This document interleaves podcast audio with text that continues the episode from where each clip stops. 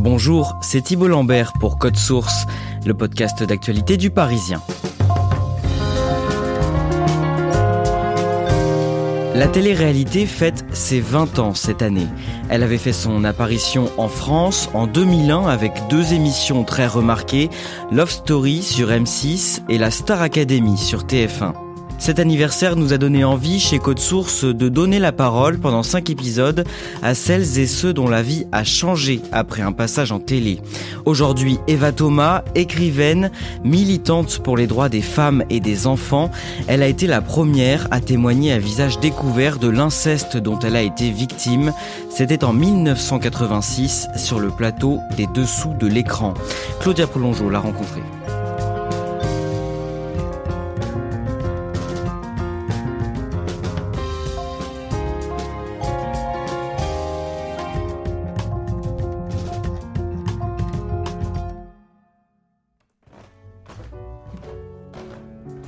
Eva Thomas habite au dernier étage d'un petit immeuble du centre-ville de Grenoble. Comme il n'y a qu'un appartement là-haut, à partir du quatrième, elle a décoré la cage d'escalier avec des dessins, des affiches de films et des photos de visages de femmes.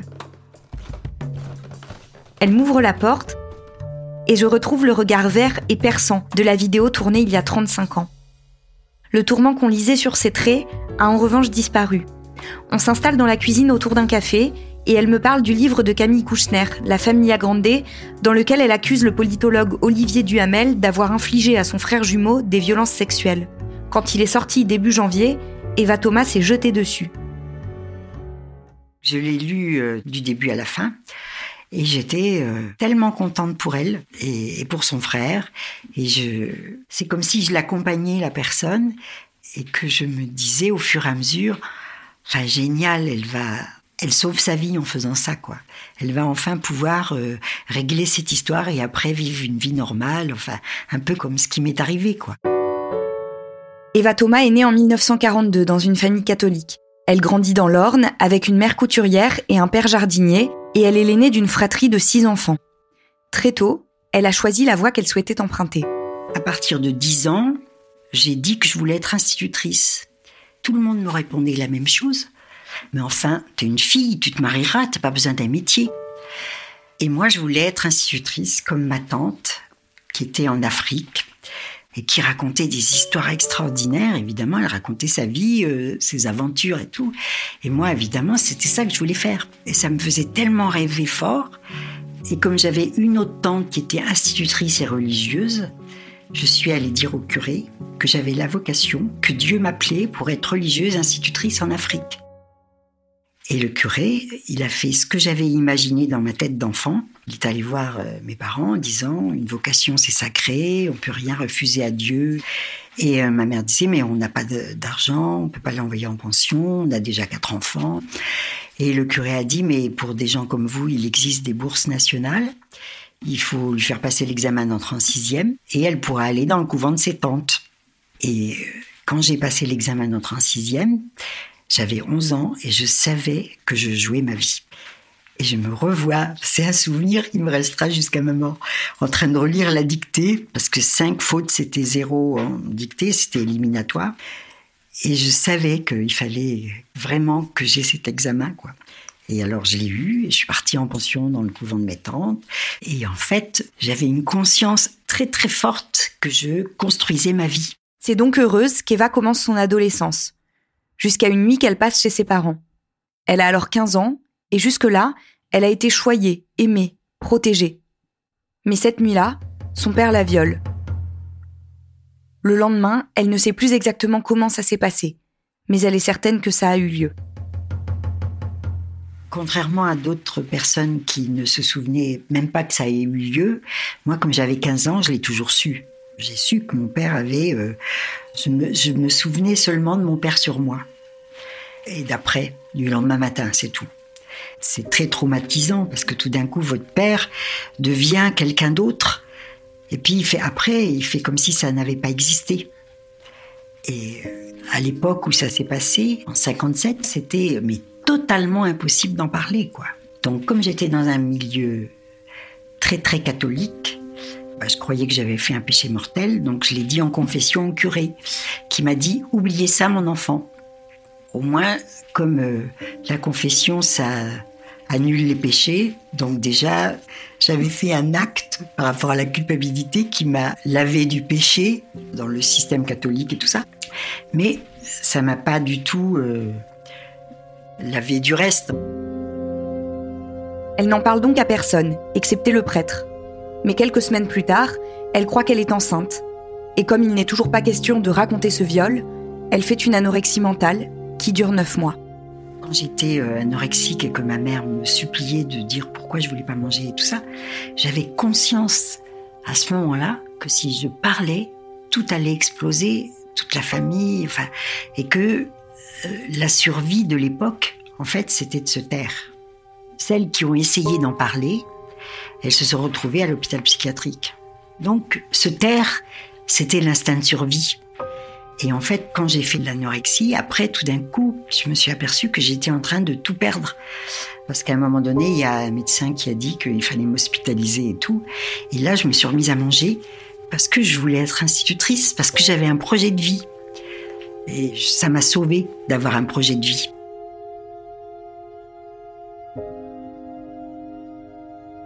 Eva poursuit donc ses études et finit par partir en Algérie en 1964 pour y être institutrice, comme elle en rêvait. C'est là qu'elle rencontre son mari et leur fille née au Tchad, où ils vivent alors quatre ans plus tard.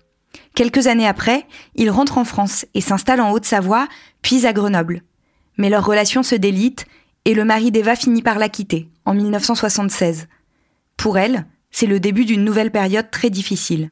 Jusqu'à ce moment-là, j'étais une, personne épanouie, euh, j'étais heureuse, j'étais joyeuse. Enfin, et puis j'avais vécu euh, que des expériences extraordinaires. Quoi. Par contre, quand mon mari m'a quitté, ça a été toute l'histoire avec mon père, mais euh, c'est à ce moment-là que j'ai dû me confronter à ça. Quoi. Eva commence alors à peindre et fabriquer de grandes poupées de chiffon, de plâtre ou de papier auxquelles elle trouve un effet cathartique. Elle entame une thérapie dans plusieurs groupes de parole, rejetant l'idée de faire confiance à une seule personne pour l'aider à avancer. Dans ces groupes, on m'a dit que j'avais le droit de coucher avec mon père. Vous savez, c'était les années 75, donc les tabous, tout ça, on écrasait tout et tout. Et il y a des, le psy a fait dire aux participants du groupe que chacun m'a dit oui, oui, bien sûr, tu as vécu une belle histoire d'amour avec ton père et tu avais le droit. Quand je suis ressortie de là, j'étais euphorisée, euh, complètement à côté de mes, mes pompes, euh, dans un état très bizarre. Et en fait, bah, je tombais malade après. Quand, chaque fois que ça dérivait dans le mauvais sens, en fait, je tombais malade. J'avais des réactions très saines, en fait. De la même manière, à chaque fois qu'elle se rend chez ses parents, Eva est malade. Alors elle cesse d'y aller. En 1980, elle écrit une lettre à sa famille pour leur expliquer. Et à son père pour lui demander ce qu'il a fait précisément cette nuit-là, espérant encore que sa mémoire lui fait défaut. Mais il lui répond qu'elle ne s'est pas trompée. J'avais pas rêvé. Et à partir de ce moment-là, ça a été important parce que j'ai, je devais me confronter à la réalité, quoi. Quand on joue avec l'idée que peut-être c'est pas vrai, c'est, rassurant, quoi. C'est une forme de déni qui nous aide à continuer à vivre. Mais là, une fois en, face de la lettre de mon père, en fait, euh, je pouvais plus me cacher, c'était sûr, et il fallait euh, me confronter à, à cette histoire-là, quoi. Après ça, Eva fonde l'association SOS Inceste à Grenoble, qui tient une permanence téléphonique et milite pour le non-consentement avant 15 ans. Puis elle commence à écrire son histoire. Ça lui prendra deux ans et demi. La vraie colère qui m'a tenue pendant deux ans et demi pour écrire, euh, en fait, elle a commencé parce que dans mon travail, j'avais rencontré une petite fille que son père violait. Elle me l'a dit. Et comme elle était euh, dans une famille d'accueil, je suis allée voir la sauvegarde de l'enfance. On m'a répondu euh, Non, mais les enfants mentent, ils racontent n'importe quoi, etc. Et quand je suis sortie de là, j'étais dans un état mais de rage, de colère. et je me suis dit Là, il faut que j'écrive. Là, je me suis dit Là, maintenant, vraiment, tu le fais vraiment, quoi. Eva termine donc son ouvrage Le viol du silence fin 1985, mais elle ne trouve pas d'éditeur. Le sujet est trop dur, lui dit-on. Ça serait mieux si c'était une fiction. Les seuls vraiment intéressés sont les éditions Aubier. Mais ils ne sont pas certains non plus. Heureusement pour Eva, un paramètre va venir s'ajouter. C'est à ce moment-là que les dossiers de l'écran ont préparé cette émission. En fait, ils ont su qu'il y avait un manuscrit qui circulait, euh, voilà. Et surtout, j'avais déjà créé SOS Inceste en 1985. Et en fait, quand les dossiers de l'écran m'ont convoqué pour savoir euh, si j'acceptais de témoigner, j'ai dit oui, d'accord, mais moi, je veux parler à visage découvert. Parce qu'à ce moment-là, on cachait les victimes et tout. Et donc, euh, c'était au mois d'avril, ou mars ou avril, je crois. Et euh, j'avais toujours pas d'accord pour mon manuscrit. J'ai dit, mais est-ce que je peux au moins demander chez Aubier, euh, enfin dire qu'il y aura au mois de septembre une émission et tout ça? Alors ils ont dit que oui, mais c'était les seuls à qui j'avais le droit d'en parler. Et donc, ben, ils ont accepté mon manuscrit à condition que j'en enlève un tiers. Et donc, ben, je suis allée au dossier de l'écran, sans trop savoir ce qui allait se passer après.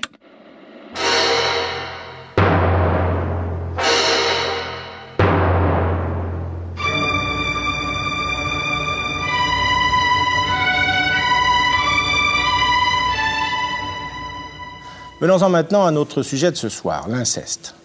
Si l'on s'en réfère aux très nombreux et très abondants articles que la presse a consacrés à notre émission, il semble que l'inceste soit véritablement un sujet tabou. Mais ce soir, entendons-nous bien, il ne s'agit ni de provoquer, ni de choquer quiconque. Nous voulons simplement étudier ensemble, comme nous l'avons toujours fait avec les sujets difficiles depuis 20 ans ici dans cette émission, nous voulons étudier un problème qui existe bel et bien et qu'on ne peut ignorer même si l'on en parle que très rarement.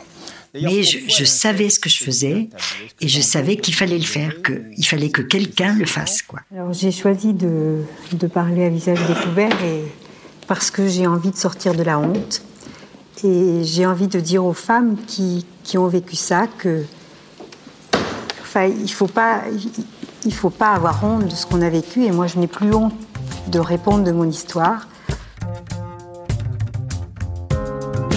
j'ai fait un saut dans le vide, mais ça a été une aventure extraordinaire. J'étais quand même quelqu'un de très discret et tout, et ça m'a obligé à prendre la parole, à me battre. Et je crois que c'est positif, quoi. Cette soirée-là, effectivement, ça a changé ma vie, on peut le dire. Eva se met à recevoir plein de lettres de femmes qui racontent leur inceste. L'une d'elles traverse même la France pour venir la rencontrer. Ce sujet, qui lui était alors très personnel, devient un enjeu de société. Dès que l'émission a eu cet impact, j'étais plus du tout toute seule. J'étais leur porte-parole et j'avais plus besoin de parler de mon histoire. Je parlais de l'histoire des femmes qui avaient vécu un inceste. Et là, du coup, ça donne une force extraordinaire. Le lendemain de son passage à la télé, son premier livre, Le viol du silence, sort en librairie. Réédité par la suite, il s'en sera écoulé en tout près de 200 000 exemplaires, lui permettant au passage de toucher des droits d'auteur conséquents et d'acheter l'appartement dans lequel elle vit encore aujourd'hui. La suite est cependant loin d'être toute rose. Je me suis rendu compte, par exemple, que j'en pouvais plus d'écouter des histoires d'inceste. Parce que, comme à cette époque-là, il n'y avait pas beaucoup de lieux pour en parler, quand j'allais quelque part, tout le monde avait une histoire d'inceste à me raconter. Et je me suis rendu compte que je n'entendais plus les histoires d'inceste. C'est comme si mon oreille se fermait. Et à nouveau, j'entendais quand on parlait d'autre chose. Je me suis dit, mais je vais devenir sourde pour de bon. Et donc là, j'ai dit, bon, ça suffit, stop. Quand j'ai commencé l'association, j'ai toujours dit à tout le monde, je veux pas passer ma vie comme une victime d'inceste. Parce que d'ailleurs, je me sentais pas vraiment victime. Je me sentais euh, guerrière. Bah oui, je crois que c'est ça le, le, mot le plus, le plus juste. Et donc, j'avais dit, dès que ce sera bien lancé dans la société, moi, je, laisse l'association, vous allez continuer le travail de l'association, et moi, je veux vivre ma vie tranquillement. Donc, c'est en 1989 que j'ai arrêté, et c'est à ce moment-là qu'il y a eu le procès de Saint-Brieuc. En 1989, le procès de Saint-Brieuc juge une femme ayant dit à la télé qu'elle a été violée par son père. Celui-ci porte alors plainte et l'attaque pour diffamation. Eva est appelée au procès comme témoin pour défendre cette femme et dire l'enjeu que c'est de révéler avoir été victime d'inceste. Assumer socialement son histoire, c'est ça qui stoppe tous ces sentiments, cette confusion. Enfin, on sort d'un brouillard. Tout d'un coup, tout devient clair et on peut assumer son histoire parce que c'est parler ou mourir. Parce que c'est des forces tellement mortifères que pratiquement toutes les victimes d'inceste, en tout cas celles que j'ai rencontrées, et moi aussi, on est tenté par le suicide. Et donc après ce procès, où tout était à l'envers en fait, puisque c'était le procureur qui défendait le violeur, ça m'a fait sombrer complètement. Ça me paraissait incroyable après toute la bataille que j'avais faite, après euh, le fait que j'allais tellement bien et tout, que je sombre à nouveau, ça c'était terrible quoi pour moi. Anéantie par ce que vient de faire la justice, Eva décide elle aussi de mener une action. En 1991, elle obtient son changement de prénom officiel, au motif qui lui a été donné par celui qui l'a violée. Cette réparation lui permet à nouveau de remonter la pente. C'est ça qui a été mais, miraculeux.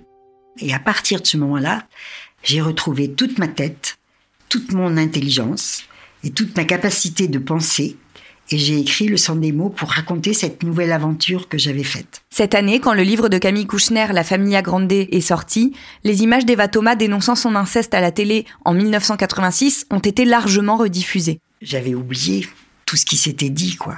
J'avais oublié combien j'étais isolée. Enfin, comment les trois victimes, toutes les trois, parce qu'il y avait deux autres femmes, en face de ces discours, complètement à côté de la plaque, quoi. Il y avait que l'avocate qui était de notre côté, mais tous les autres, c'était ça la société de 1986. Et je trouve intéressant qu'on se souvienne d'où on vient. Et ça, je suis heureuse qu'on constate à quel point la société a fait des progrès, même si elle en a encore à faire, pour écouter les traumatismes des enfants. Eva a aujourd'hui 80 ans, aime coudre et passer du temps avec ses copines en balade autour de Grenoble. Si elle continue à répondre aux journalistes, c'est qu'elle veut faire passer un message essentiel. J'ai vraiment vécu une belle vie, quoi. Et ça, je peux le dire aux victimes d'inceste. Hein. On n'est pas victime à vie. À un moment donné, ça s'arrête. C'est fini. On peut vivre sa vie normalement, quoi. C'est le message d'espoir que j'ai toujours eu envie de passer, quoi. Une fois que c'est fait, bon, la vie est belle.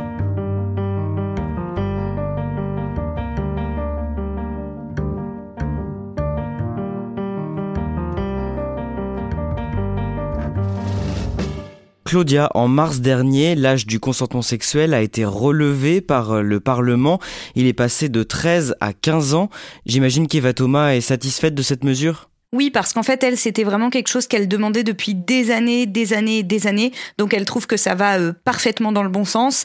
Il reste beaucoup de choses à faire. Elle le pense évidemment, mais elle veut quand même insister sur le fait qu'il y a eu une évolution positive euh, sur ce sujet-là. Et qu'est-ce qu'elle pense des lois actuelles sur la prescription des crimes sexuels? Alors contrairement à d'autres féministes, elle croit pas forcément qu'il faille rallonger le délai pour euh, les mineurs. Quand on a été violé avant ses 18 ans, on peut porter plainte jusqu'à 30 ans après sa majorité. Donc ça fait 48 ans et elle a constaté et des avocats ont constaté avec elle qu'en fait ce délai il faisait aussi que des victimes allaient porter plainte. C'est-à-dire que quand la date approche, il y a aussi des victimes qui se disent j'ai plus beaucoup de temps, donc je vais y aller maintenant. Et ça, elle, elle, euh, elle pense qu'en fait, euh, ça pousse peut-être certaines victimes à aller porter plainte justement. Est-ce que tu sais si Eva Thomas s'est réconciliée avec sa famille depuis? Oui, et j'étais surprise parce que c'est vrai que j'avais rarement entendu ça, mais effectivement, une fois que son père lui a écrit euh, et que dans sa lettre il a reconnu qu'il l'avait violée, ils ont pu se réconcilier, elle a pu retourner chez ses parents, elle y est même retournée avec sa fille ensuite, elle a été plutôt heureuse en famille, elle a de très bonnes relations avec ses frères et sœurs, euh, qui avaient quand même euh, assez mal vécu qu'elle prenne la France à témoin pour dire que leur père était un criminel. Mais finalement, les choses sont rentrées dans l'ordre et dans cette famille, euh, on, a pu rétablir des liens qui étaient plus que cordiaux, qui étaient des vrais liens d'amour familiaux. Elle se prépare à sortir un troisième livre, c'est ça? C'est ça, ce troisième livre, il va porter sur euh, un sujet un petit peu différent, puisque là, il va vraiment être sur les enfants et l'éducation des enfants, qui est l'autre euh, grand point et grand intérêt de sa vie, que j'ai pas vraiment eu le temps, moi, d'aborder avec elle, parce qu'il y avait déjà beaucoup de choses à dire. Mais voilà, elle, a passé toute sa vie à travailler sur les enfants, sur leur développement, et donc maintenant, c'est sur ça qu'elle est en train d'écrire. Merci Claudia Prolongeau. Cet épisode a été produit par Ambre Rosala et Clara Hage. Réalisation Laurie Galigani. Si vous aimez Code Source, abonnez-vous pour ne rater aucun épisode sur Apple Podcast ou Google Podcast. Et puis dites-le nous en laissant des petites étoiles ou un commentaire sur votre application préférée. Vous pouvez aussi nous écrire code source at leparisien.fr.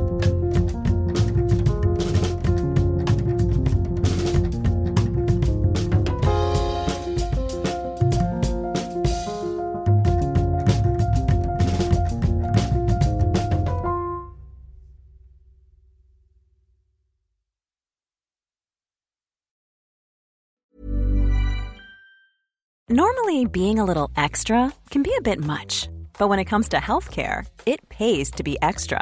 And United Healthcare makes it easy with Health Protector Guard fixed indemnity insurance plans. Underwritten by Golden Rule Insurance Company, they supplement your primary plan, helping you manage out of pocket costs without the usual requirements and restrictions like deductibles and enrollment periods. So when it comes to covering your medical bills, you can feel good about being a little extra. Visit uh1.com to find the Health Protector Guard plan for you.